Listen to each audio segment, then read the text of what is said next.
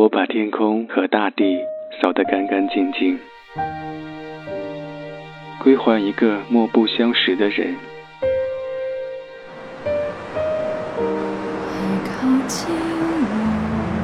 我寂寞的等，我阴沉的等。二月的雪，二月的雨，泉水白白流淌，花朵为谁歌唱？民谣与诗，用音乐倾听彼此。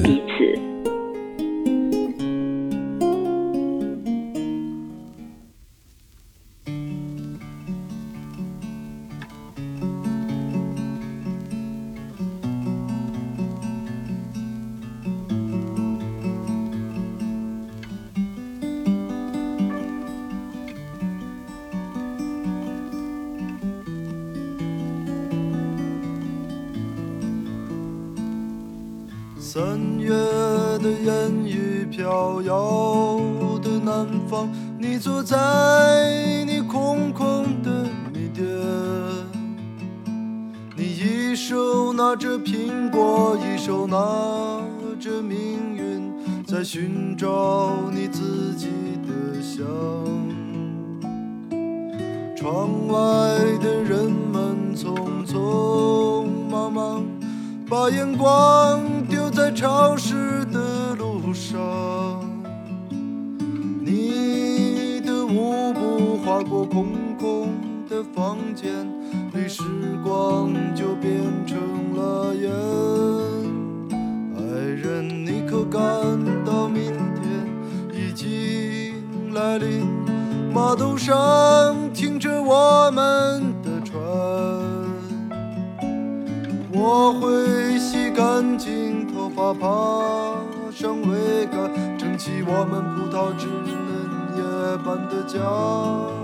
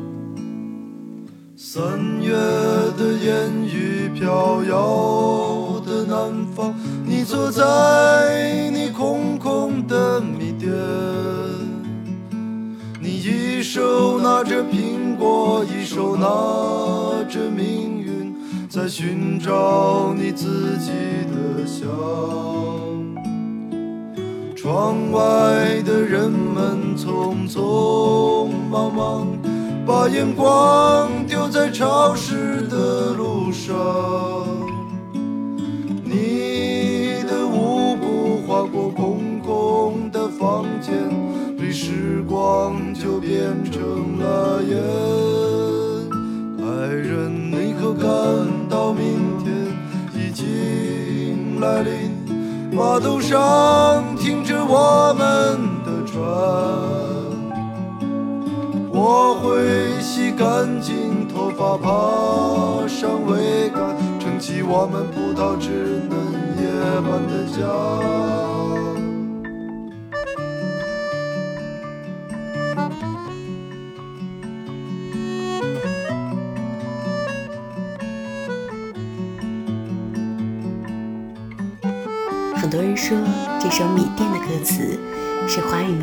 好的歌词之一。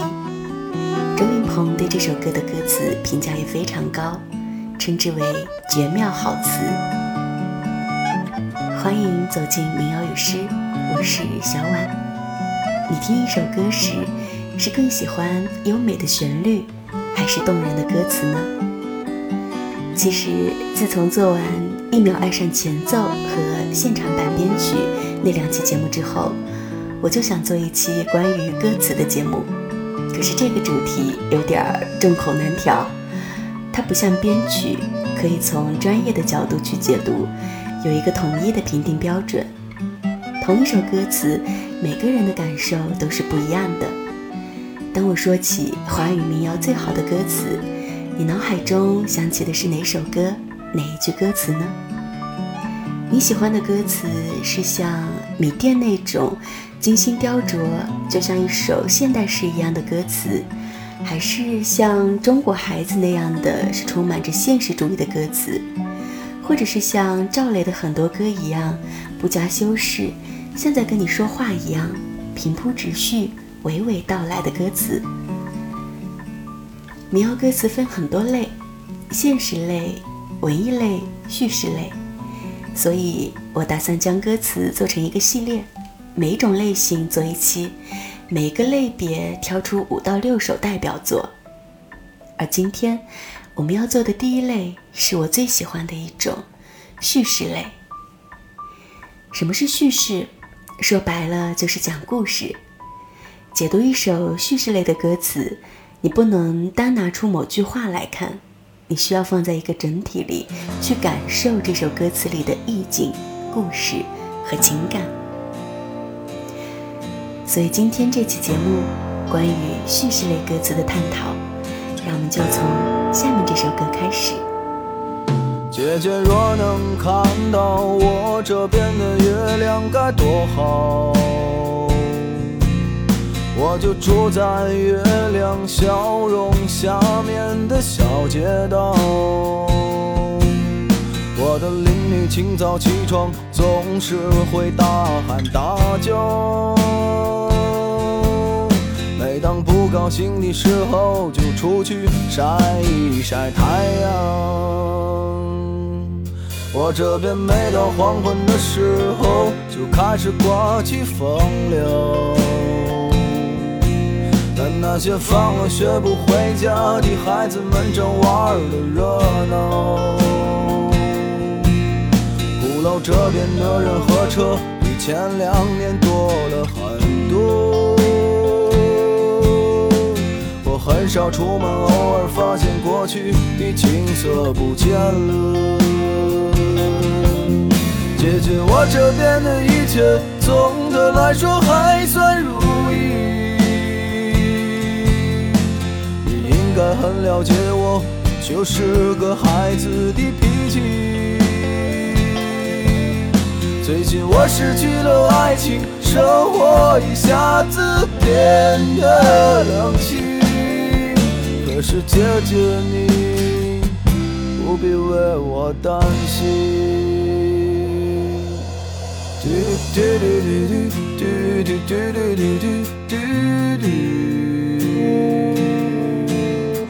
你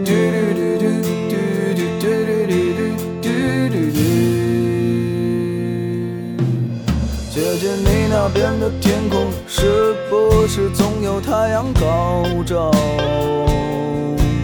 老外们总是笑着接吻、拥抱，看上去很友好。你已经是两个小伙子心中最美丽的母亲，在家庭的争分之后，你是先让步的先妻。感到疲惫的时候，去海边静一静。我也特别希望有天你能回来定居在北京。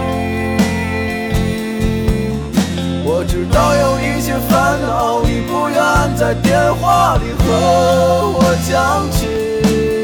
你会说 Don't worry，傻傻一笑，说一切会好。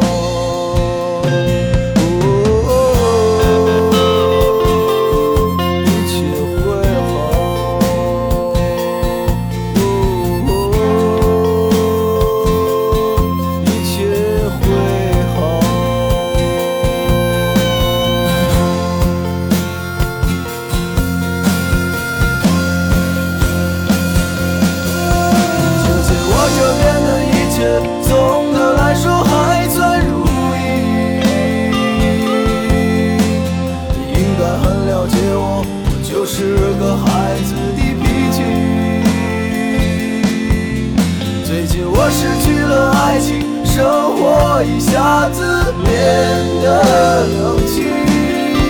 可是姐姐你不必为我担心。姐姐如果感到疲惫的时候，去海边静一静。我也特别希望有天你能回来，定居在北京。些烦恼，你不愿在电话里和我讲起。你会说 Don't worry，傻傻一笑，说一切会好，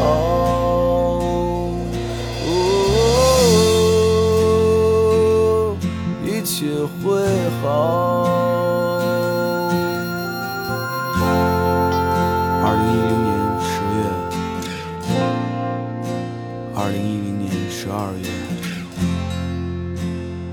二零一一年一月，二零一一年。我这边每到黄昏的时候就开始刮风了，但那些放了学不回家的孩子们正玩得热闹。鼓楼这边的人和车比前两年多了很多。我很少出门，偶尔发现过去的景色不见了。姐姐，我这边的一切总的来说还算如意，你应该很了解。我就是个孩子的脾气。最近我失去了爱情，生活一下子变得冷清。可是姐姐，你不必为我担心。赵雷的这首《未给姐姐递出的信》，全篇的歌词叙述都是些平淡的事情，小街道、邻居、刮风等等，描写出了平淡简单的生活。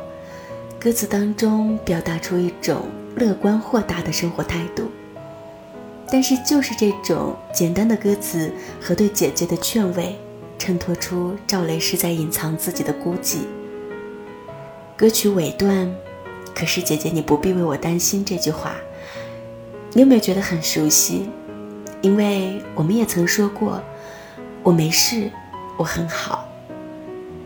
赵雷对姐姐的劝慰和对未来的希望，冲淡了他的孤独，就像我们每个人一样，常常会在心里对自己说：“一切都会好起来的。”其实赵雷歌里写的都是一些生活琐碎的事情，但我们每个人都经历过那样的日子，很容易就在歌词当中感同身受。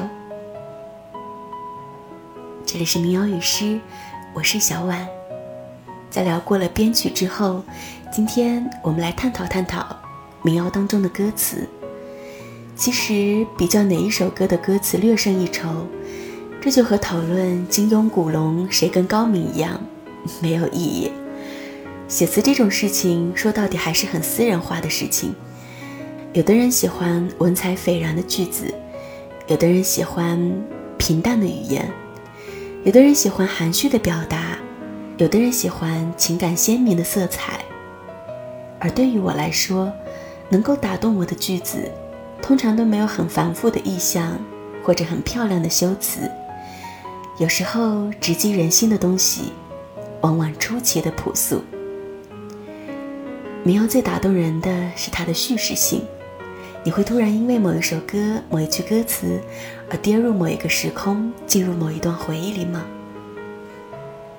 叙事型的歌词常常有这种奇妙的功效，它能让我们即使身处再喧嚣的环境，也能在听到一首歌时突然安静下来，思绪万千。我常常觉得平铺直叙类的歌曲很难，因为对词曲的要求很高，最重要的就是做到画面感。如果没有画面感，大概应该算是不如意的歌了吧。叙事性、画面感、有代入感、共鸣，这是我评价叙事型民谣歌词的几个标准。许巍的很多歌曲的词都相当的简单，但是配合吉他和弦，总是能让人仿佛身临其境。接下来我要给你听到的这首歌，就是这样一首代表作品。阳光正温暖，一直照进我心里。如果没有你，怎么会有我今天。有时我会想起和你经历的故事，那些情景在飞扬，甜蜜又感伤。再次走过熟悉的地方，如今的你不知在何方。曾给我的温暖感觉依然在我心。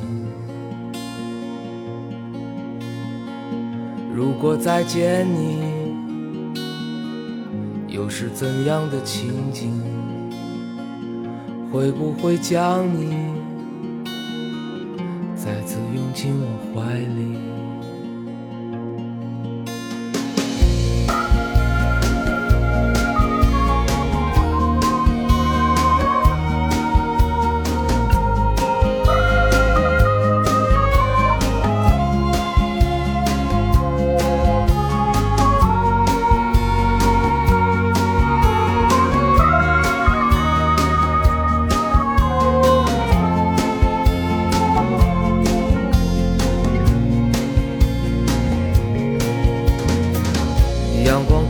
温暖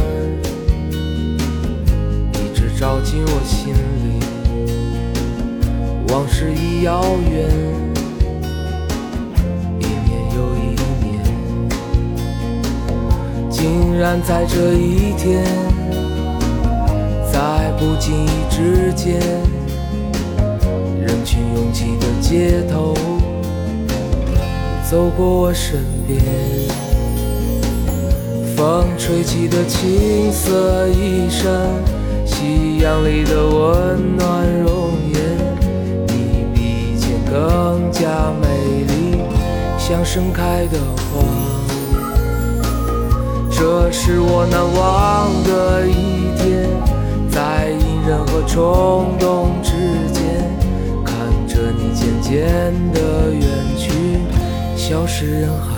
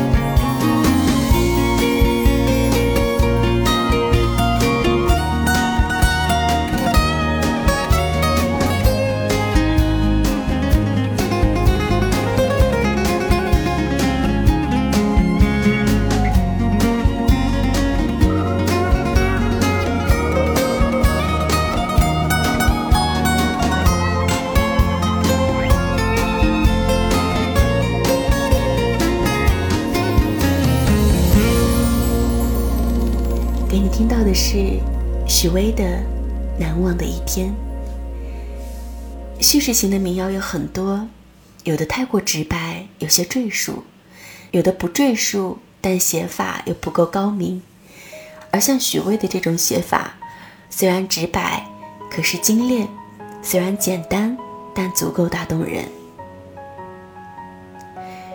许巍的这首《难忘的一天》讲了一个昔日恋人久别重逢的故事，整首歌的歌词都是很平实、很直白的句子，没有一句矫饰，甚至也没押韵，寥寥二百一十个字，把一个重逢的故事娓娓道来，其中的过往情节、重逢时的情景、内心的情绪，一个都没有少，而且描写的很传神、很动人。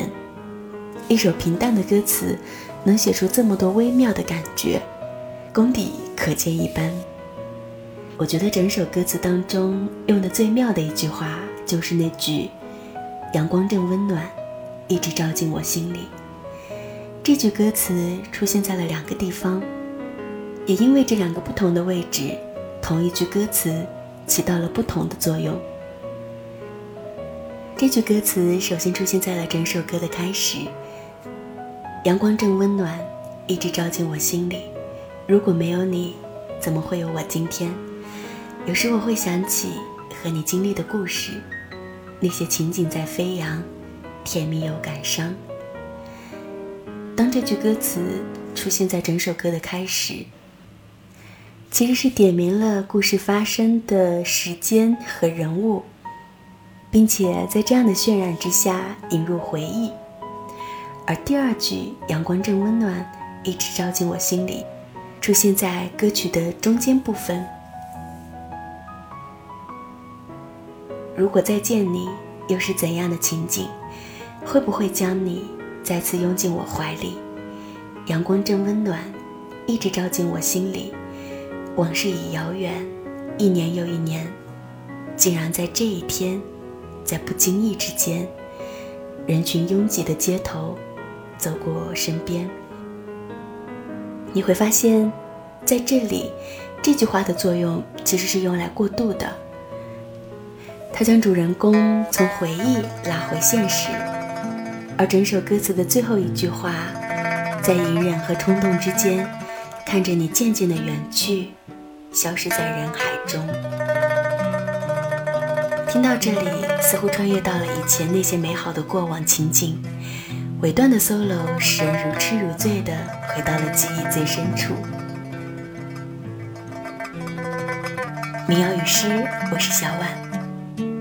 在听完了许巍的《难忘的一天》之后，要给你听到姚十三的《瞎子》。秋天的蝉在叫，我在亭子边。刚刚下过雨，我懒在，问我喝不到酒。咋死的舍不得，都是们全家喊快点走。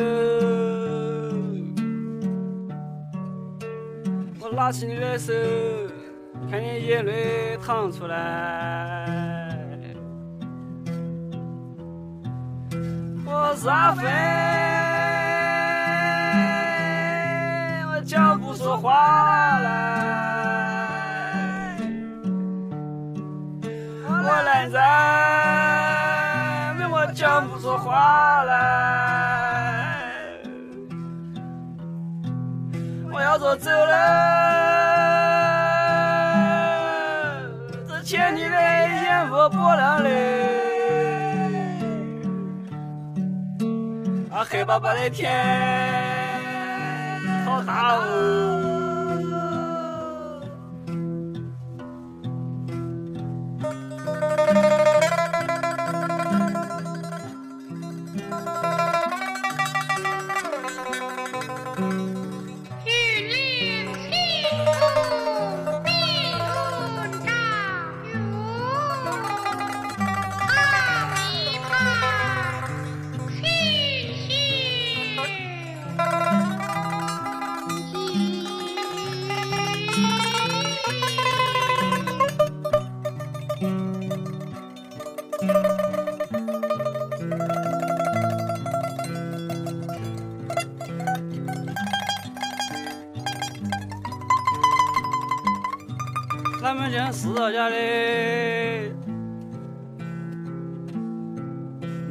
最难摘的，跟你不要讲，现在是秋天嘞，我一下就醒来，我在哪的？杨柳的岸边，风吹一个小月亮嘞。我一天要刻好多年，漂亮的小姑娘些嘞，都不在我边边了嘞。就算只是这些在长安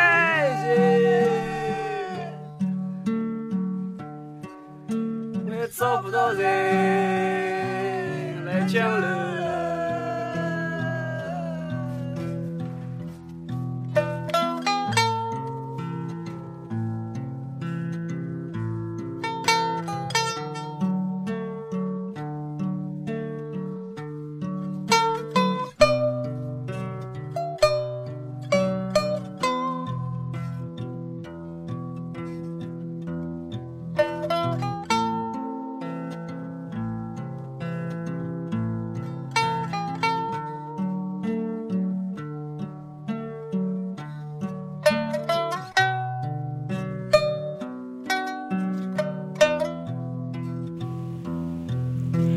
我心里极富才情的姚十三，将柳永的这首《雨霖铃》翻译成了贵州方言。很多方言民谣叙事性都非常强，比如黑撒的《流川枫与苍井空》这首歌，用西安话讲了一对因现实而分开的年轻情侣的故事。再比如马飞的《种树》，也是陕西话，用轻松幽默的语气讲了学生每到三月就要去种树的情景，讽刺的是国人的教育问题。再比如五条人的好学歌，也都是叙事型民谣。民谣与诗，我是小婉。在听节目的同时，可以在新浪微博空中的梦想家小婉，告诉我你想要听到的歌曲。也欢迎你关注我的公众号易小婉或者公众号民谣与诗。这两个公众号，一个是我自己的个人公众号，我会把我写的文章更新在这个公众号上。你会在上面看到我包括民谣，但不仅限于民谣的其他文章，都是我个人的原创文字。另一个公众号是我主编的，主要是推送民谣相关的内容，里面有我写的文字，也有我们团队的小伙伴写的。嗯，除了这些公众号，如果你还想要看我的更多关于民谣的故事，也欢迎你去买我写的书。现在我有多爱民谣，过去我就有多爱你。今天我们在聊民谣叙事型的歌词。当我说起民谣最好的叙事型歌词，你会想起哪首歌呢？会不会有下面这首？静的村庄飘着白的雪，阴霾的天空下各自飞翔。白桦树刻着那两个名字，他们发誓相爱用尽这一生。有一天，战火烧到了家乡，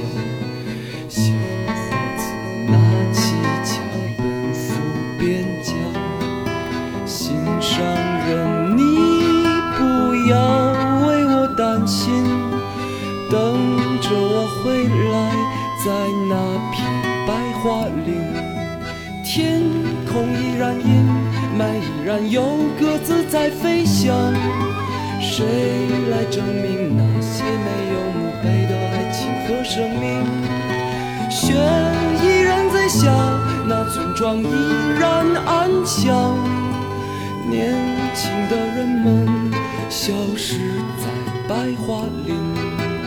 噩耗声传来，在那个午后，心上人战死在远方沙场。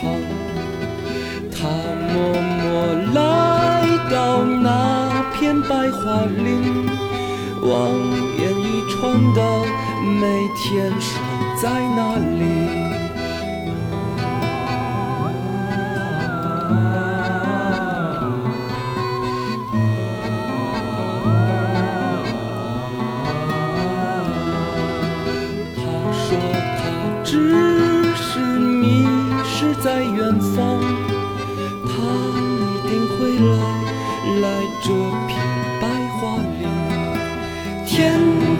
然阴霾，依然有鸽子在飞翔。谁来证明那些没有墓碑的爱情和生命？雪依然在下，那村庄依然安详。年轻的人们消失在白桦林，长长的路呀就要到尽头。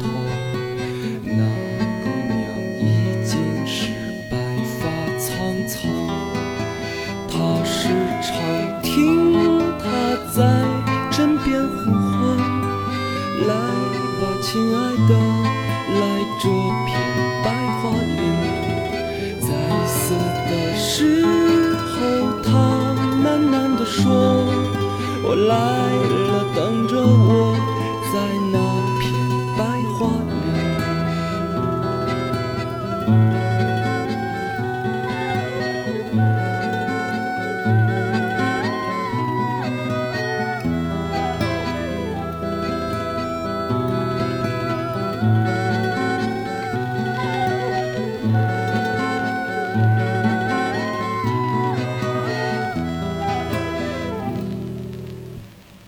每次听这首《白桦林》，就像看了一部电影。电影中的男女主人公因为战争而分开，分开的时候，两人约好战争结束后在白桦林相见，却不想男人战死，而女人依然去白桦林等他，最后在那里殉情。这首歌其实在我十几岁的时候就听过，但是当我们年轻的时候，听歌只听旋律的。即使是能整句整句的把这首歌词都背下来，也很少去理解和体会里面的情感。直到有一天，你听懂了歌词里面的故事，你会为之感动，为之落泪。民谣与诗，我是小婉，今天我在跟你聊民谣当中的叙事类歌词。在叙事型民谣当中，有像《白桦林》这种直接讲故事的手法。也有隐晦的讲故事的手法，比如我很喜欢的李志的很多歌曲。李志写了大量的叙事型歌词，几乎每一首歌就是一个人物、一座城市、一段爱情。就拿我最喜欢的那首《热河》来说，歌词超过一半的部分只是描述，而且是白描，没有任何修辞，甚至几乎没有什么形容词。李志写的非常隐晦。热河路就像八十年代的金坛县，梧桐、垃圾、灰尘和各式各样的杂货店。人们总是早早的离开，拉上卷帘门，在天黑前穿上毛衣，点一根烟。热河路有一家开了好多年的理发店，不管剪什么样的发型，你只要付五块钱。老板和他的妹妹坐在椅子上，对着镜子一言不发。他们的老家在身后，在岸边，在安徽全椒县。李志写的非常隐晦，你几乎看不出里面有情节、有故事，甚至是有爱情。而李志写词的高明之处就在于此，他把故事隐藏在那些描述里了。你听完不会觉得这些描述是空洞的，每一个细节、每一个地点都是有故事的。没有人在热河路谈恋爱，总有人在天亮时伤感。如果年轻时你没来过热河路，那你现在的生活是不是很幸福？最后两句是抒情，但依然是秘而不宣的。如果不是经历过相似的感情，是听不懂理智的，有的时候我会觉得很奇妙。我觉得理智就像是经历过我的故事，他总是能这么准确的用不加修饰的句子，不动声色的讲出你的故事，说中你的心事。于是，在某一个夜深人静的时分，你会被他的一句歌词如一箭穿心般的钉在原地，愣怔出神。热河路就像八十年代的金坛县，梧桐、垃圾、灰尘和各式各样的杂货店，人们总是早早的离开，拉上卷帘门，在天黑前穿上毛衣。